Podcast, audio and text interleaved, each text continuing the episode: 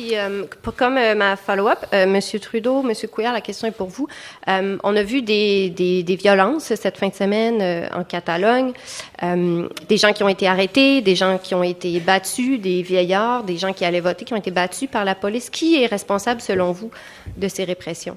D'abord, évidemment, nous condamnons toute violence. nous appelons à la paix et la et la stabilité. Euh, mais comme j'ai dit plusieurs fois, je ne veux pas commenter sur des processus euh, internes à d'autres pays sur euh, des questions de souveraineté.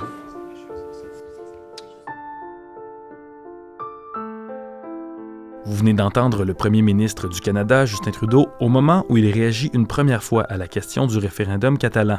Il répondait à la question de la journaliste du Devoir, Marie Vastel. C'était le 3 octobre 2017, 48 heures après le vote dans cette région d'Espagne.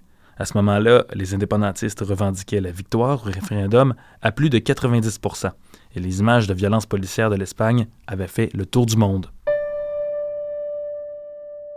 Je résume la position du gouvernement canadien.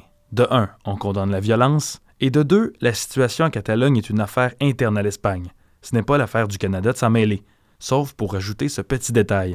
Il va falloir que la solution trouvée respecte la Constitution espagnole. Bref, pas question de reconnaître un référendum qui n'est pas autorisé par l'Espagne.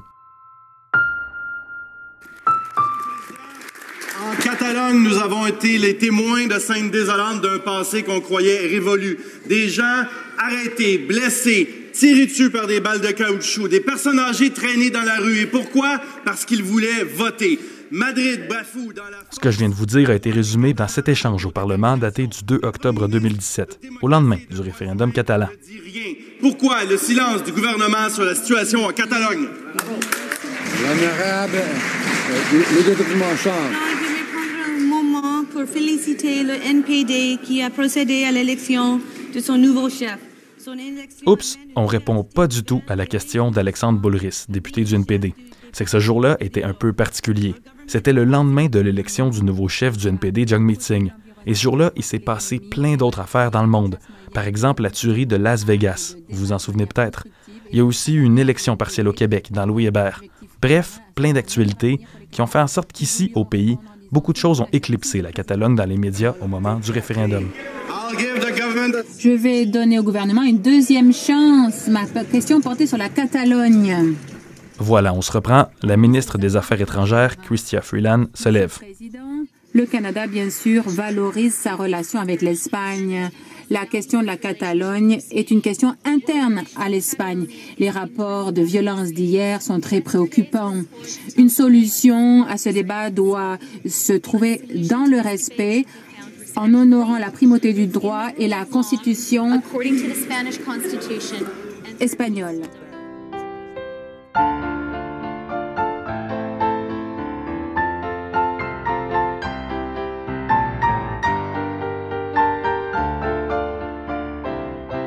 Si vous vous demandez pourquoi la Catalogne n'est pas un État indépendant, après tout, ils ont fait leur référendum et ils ont déclaré leur indépendance. Eh bien, la réponse se trouve dans la Convention de Montevideo, qui date de 1933. Elle liste quatre caractéristiques que doit avoir une nation pour être un État indépendant. De 1. Avoir une population. De 2. Avoir un territoire. De 3. Avoir un gouvernement. Et de 4. Avoir la capacité d'entrer en relation avec les autres États. C'est ça qui manque à la Catalogne, parce que ni le Canada ni aucun autre pays du monde n'a reconnu son référendum ou la déclaration d'indépendance qui a été faite dans le mois qui a suivi, le 27 octobre, aussitôt annulée par l'Espagne. J'ai voulu savoir pourquoi nous, au Canada, on a réagi comme ça.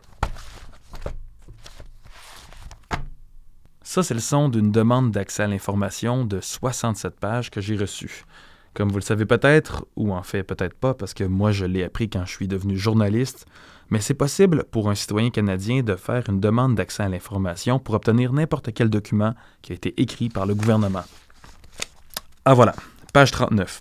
Un résumé de la conversation téléphonique entre la ministre des Affaires étrangères et son homologue, le ministre espagnol des Affaires étrangères, Alfonso Dastis. Je vous lis le document. Vous avez contacté le ministre d'Astis lors d'un appel téléphonique le 6 octobre 2017 dans lequel vous avez discuté de la situation en Catalogne et... Le reste de la page est couvert de noir. Il a été caviardé par des fonctionnaires fédéraux avant de me le donner pour une exception à la loi sur l'accès à l'information, section 15.1. la section concerne des renseignements dont la divulgation risquerait vraisemblablement de porter préjudice à la conduite des affaires internationales, à la défense du Canada ou à la détection, la prévention ou à la répression d'activités hostiles ou subversives. Donc on ne pourra pas savoir ce que Chrystia Freeland et le ministre espagnol se sont racontés après le référendum sur la Catalogne. Mais ce que je peux voir, c'est qu'il y a beaucoup de points, donc les ministres se sont parlé longtemps, et la seule chose qui n'a pas été caviardée est une ligne de conclusion, deux pages plus loin, que je traduis. Le Canada considère que l'enjeu de la Catalogne est une question interne à l'Espagne, mais espère cependant qu'une solution à cette situation politique sera trouvée en respect de la règle de droit et par un dialogue pacifique. Le Canada a à cœur sa relation avec une Espagne unie.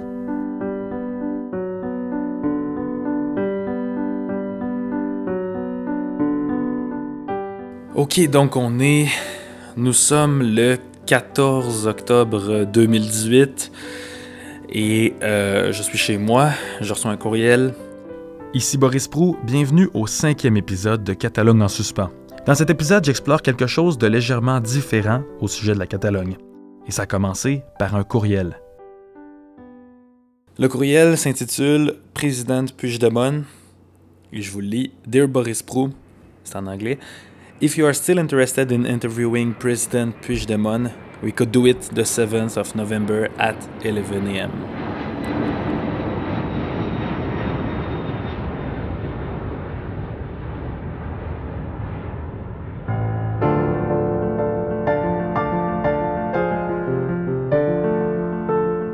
Le président Carles Puigdemont est l'architecte du référendum d'octobre 2017 sur l'indépendance de la Catalogne. Un estat independent en forma de república. Le référendum s'est très, très mal passé. Il y a eu des violences policières de l'Espagne, le référendum a été boycotté par l'opposition, au final, moins de la moitié des Catalans sont allés voter. Après, Carles Puigdemont a quand même proclamé la République. de l'aplicació de l'article 155 Mais tout de suite, l'Espagne a invoqué l'article 155 de sa Constitution. Elle a destitué le président, l'accusé de rébellion, sédition et détournement de fonds publics. Bref, on l'a accusé d'avoir voulu faire un coup d'État. Et lui est simplement parti. Et depuis un an, il vit à Waterloo, en Belgique, pour fuir les accusations qui pèsent contre lui en Espagne.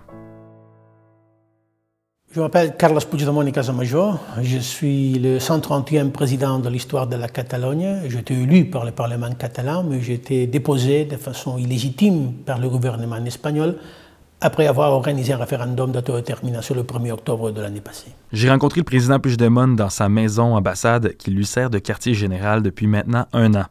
C'est situé à Waterloo, en Belgique, une ville aisée de Wallonie, pas très loin de Bruxelles. Sa maison s'appelle Casa de la Repubblica. Il l'a trouvée à la hâte deux semaines après s'être enfui de la Catalogne. C'est une demeure imposante de briques beige derrière des haies de cèdre sur lesquelles on écrit interdiction de stationner. Il y a des caméras de surveillance partout. Bonjour. D'ailleurs, en arrivant, ma vidéographe Charline s'est fait dire de couper la caméra par un grand gars tout habillé en gris. Une fois à l'intérieur, un autre de ses hommes de main a scruté attentivement nos passeports. Yes. Finalement, tout se passe bien. On s'installe et le président en exil arrive.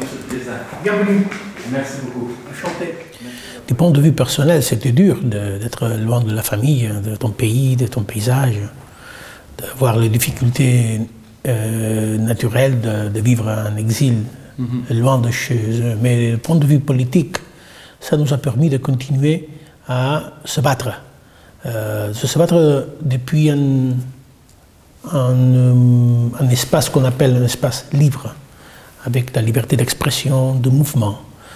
Tout ce que c'était impossible de faire en Catalogne parce que je serais en prison si j'étais en Catalogne.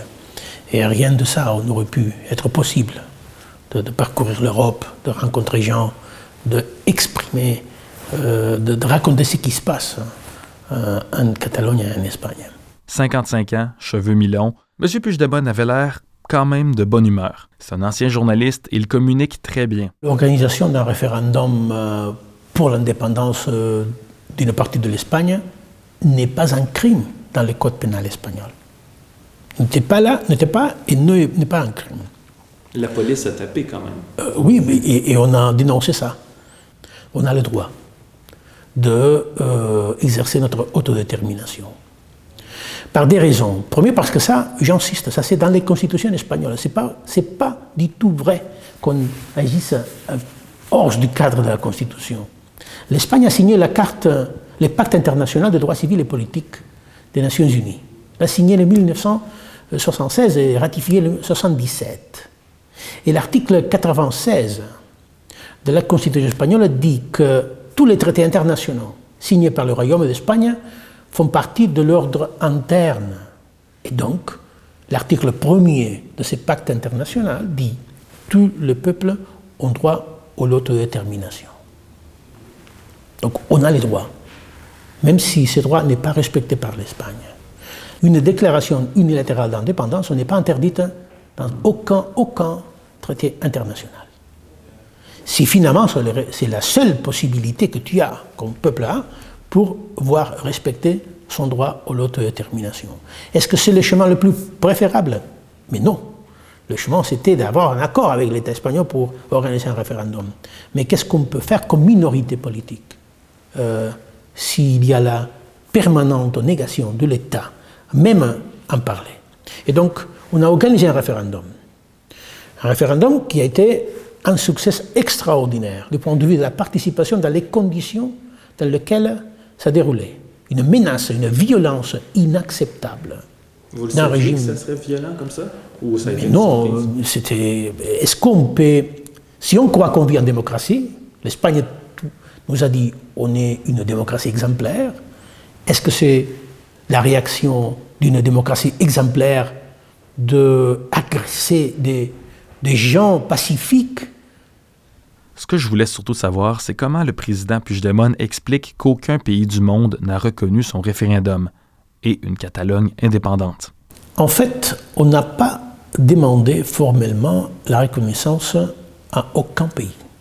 Donc, on peut dire qu'il y a des opinions qui sont contraires à la reconnaissance, mais officiellement, il n'y a pas eu un seul pays qui a décidé de rejeter la demande catalane d'être reconnue reconnue comme une république indépendante. On va voir après. Bref, c'est ni fini, ni même trop tard, selon lui. On a essayé, on essaye encore, pour arriver à la reconnaissance, euh, d'avoir une mieux connaissance de ce qui se passe en Catalogne. On est dans le chemin de euh, être mieux connu.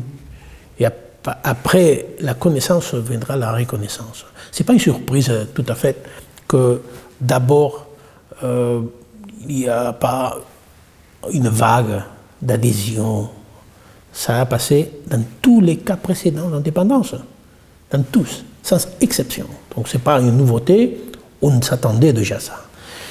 On va voir après, lorsque la Catalogne décide de euh, demander formellement être reconnue comme une membre, comme une république indépendante, quelle va être la, la réaction? Et quel sera le chemin? Mais euh, on est sur le chemin de, devenir. Euh, on est déjà maintenant, on dit qu'on est un sujet politique de facto. C'est vrai qu'on n'est pas de jure, pas encore. Mais aujourd'hui, on peut reconnaître la Catalogne en fait, en pratique, comme un vrai sujet politique. Donc c'est déjà, ça montre une évolution euh, de point de vue international par rapport à la Catalogne. Je lui ai lu la déclaration de Justin Trudeau, peu après le référendum, selon laquelle... Je ne veux pas commenter sur des processus euh, internes à d'autres pays. Vous pensez quoi de tout ça? Bon, c'est curieux qu'une affaire si domestique et intérieure suscite aussi des, des, opinions de beaucoup de leaders politiques à travers le monde.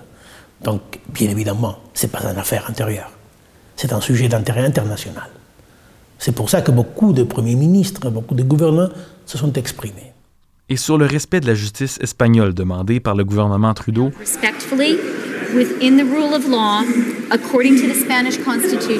le président Puigdemont souligne que le système espagnol est blâmé régulièrement par les tribunaux des droits de la personne européens et internationaux. Il n'y a pas une séparation de pouvoir. Il y a un chef d'État qu'on n'a pas élu et qui a décidé de faire de la politique qui a bouleversé complètement, il a agi contre la constitution espagnole. Vous parlez du roi. Du roi. Donc c'est ça le cadre d'une vraie démocratie libérale, c'est ça, par exemple, ce que M. Trudeau voudrait pour les Canadiens Je crois que non. Donc on doit se battre pour améliorer et pour avoir un système qui puisse se rassembler à la démocratie internationale comme celle du Canada par exemple. J'ai demandé et je demande encore que l'Union européenne se puisse s'exprimer sur le, le, viol des droits fondamentaux contre des citoyens européens. Même si l'opinion de ces citoyens européens n'est pas partagée par les institutions européennes. Mais quand même, nous sommes des citoyens européens. Nous avons notre droit. Nous n'avons pas aucun droit d'être agressés par la police d'un État membre.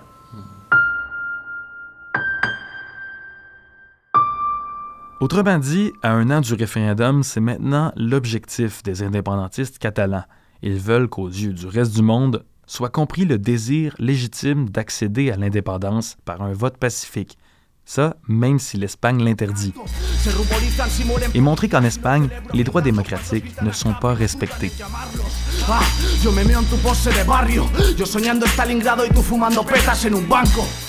Ça, c'est le rappeur majorquin Josep Valtonic. Il rappe en catalan toutes sortes de messages offensants pour l'Espagne, comme de souhaiter la mort du roi ou celle des politiciens de droite. Il vit depuis quatre mois et demi en Belgique. Je l'ai rencontré dans le quartier XL à Bruxelles. Je ne, je ne suis pas beau avec le rap. je suis polémique, mais je ne suis pas beau. Pourquoi tu dis ça? Je pense euh, l'espagnol, avec l'espagnol et le catalan, c'est très difficile euh, à voir flow. Il a été accusé d'apologie du terrorisme, injure à la couronne et menace pour ce qui a été écrit dans les paroles de ses chansons. Et il a été reconnu coupable par un tribunal en mai dernier. La sentence, trois ans et demi de prison. Il a 24 ans. Mais au lieu de se rendre à la justice, le rappeur a fui vers la Belgique. Et jusqu'ici, la justice belge n'a pas remis son prisonnier à l'Espagne. Est-ce que ça t'a fait quelque chose de voir que dans les accusations, il y avait incitation au terrorisme? Il y avait le mot terrorisme. Ah, il y a... Euh, gros, gros yeah, paranoïa, paranoïa. Euh, et après, le, le, le roi, la monarchie de l'Espagne, elle vend armes à la- à la- à l'Arabie saoudite et elle vend beaucoup d'armes à la dictature qu'il fait de le business avec l'ISIS et il ne, passe rien. Et- Pourquoi c'est si grave pour eux que tu rappes sur le roi, sur euh, la politique? Je ne sais pas, euh, euh, parce que euh, toute la vie, ça fait à l'Europe, euh, parler de, de la monarchie, de la police. Euh, Madonna, il a dit euh, devant euh, 20 000 personnes qu'il euh, voudra euh, mettre une bombe dans la, la Casa Blanca. la- Maison Blanche. Sí, Maison Blanche. Eh, y Eminem, eh, eh, Snoop Dogg, il a dit une chanson, en, un vidéoclip, il, eh, avec un pistolet eh, à Trump. L'Espagne eh, ne comprend pas les, les nouveaux temps. les nouveaux temps. Un. L'Espagne ne comprend pas notre époque. C'est ça le message de Joseph Valtonic.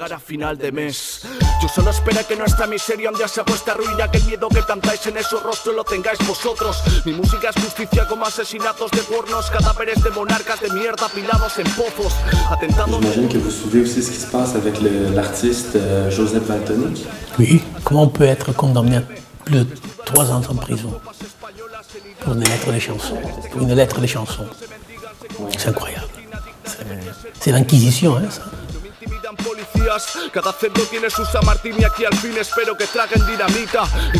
Je ne crois pas qu'en euh, Québec ou en Canada, il y ait personne emprisonnée pour avoir organisé le référendum. Et en Catalogne, oui. La présidente du Parlement catalan est en prison, sans juge, sans jugement, pour avoir permis un débat au Parlement catalan pour organiser un référendum. Il y a beaucoup de, leçons à tirer de l'expérience québécoise, même s'il y a des grandes différences entre nous, mais quand même, euh, le respect pour la décision du peuple. Le résultat a été respecté. pour le deux champs, pour deux camps. Et le droit euh, des citoyens de décider a été respecté, même si ça, au début, n'a pas été l'avis du gouvernement fédéral. Mais quand même, euh, on n'a pas oublié en Canada euh, ces principes euh, qui est euh, reconnu dans la carte de- des Nations Unies, que la volonté populaire, c'est le fondement du pouvoir de l'État. Écoutez, s'il y a un recul de la démocratie en Europe, ça c'est une menace pour tout le monde, pour toutes les démocraties. S'il y a un recul des droits fondamentaux, s'il y a un peuple que de façon pacifique ne peut pas s'exprimer, ça c'est une menace à tous les autres peuples du monde qui essayent de faire le même. Donc dans ce sens, on partage la même bataille, le même combat, le même engagement. Lorsque M. de Gaulle a dit Vive le Québec libre, on a ressenti ça que nous concernait aussi, même si on n'est pas français ni québécois. Mais lorsqu'il y a une demande de liberté, de respect aux droits du peuple, on partage ce même euh, combat. Et donc le message, c'est de dire euh, renforcer la démocratie en Catalogne, c'est renforcer la démocratie au reste du monde. Merci beaucoup, Monsieur le Président. Je vous en prie.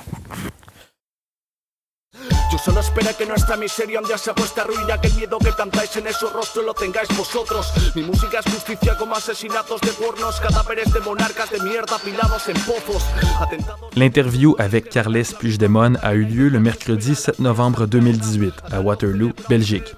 Elle fait l'objet d'un texte publié dans le journal Le Devoir du samedi 10 novembre. Pour écouter l'intégrale de l'interview avec l'ancien président catalan à partir de son quartier général en exil, je vais la publier sur le fil des épisodes pour que vous puissiez la lire sur iTunes, Balado, Spotify ou peu importe où vous écoutez vos podcasts. J'en profite pour remercier tous ceux et celles qui ont contribué financièrement à la réalisation de ce cinquième épisode et du voyage en Belgique. Un merci tout particulier à André Mondou, Olivier Charbonneau, Carole Connolly, Sandrine Tanguay, Catherine Lévesque, Marc-André Séguin, Willy Blum et Marie-Ève Lepage. Merci également à Marie-Ève Dusablon, Jacques Hébert, Geneviève Potvin, Jocelyn, Evelyne et Félix, Émilie Bergeron, Colin Lebeau-Mathieu, Tim Labelle, Mireille Caron, Anne-Marie Pilote, Nicolas Pelletier, Louis Blouin, Mylène Crête, Hanna Ivanov, Nicolas Pellerin-Roy, Guillaume Saint-Pierre, Anissé Lejeune, Farouk Karim, Maxime Huard, Monique Landry, Laurence Clavet, Gilles Lépine, Christopher Nardy, Maura Forrest, Mathieu Charret et à tous les autres qui ont cru au projet, je vous dis merci. Mon équipe belge est constituée de Charline Pierre et Arthur Deligne qui ont fait un travail fantastique pour l'enregistrement d'interviews et la logistique. Lisa Lasselin est au montage vidéo, Maxime Huard et Olivier Charbonneau à la recherche d'archives. La musique est du pianiste Anthony Gilbert et du rappeur Valtonic. Si vous êtes intéressé à continuer de suivre le sujet de la Catalogne, je vous invite à suivre la page Facebook de Catalogne en suspens. Je m'appelle Boris Prou et je vous dis à la prochaine.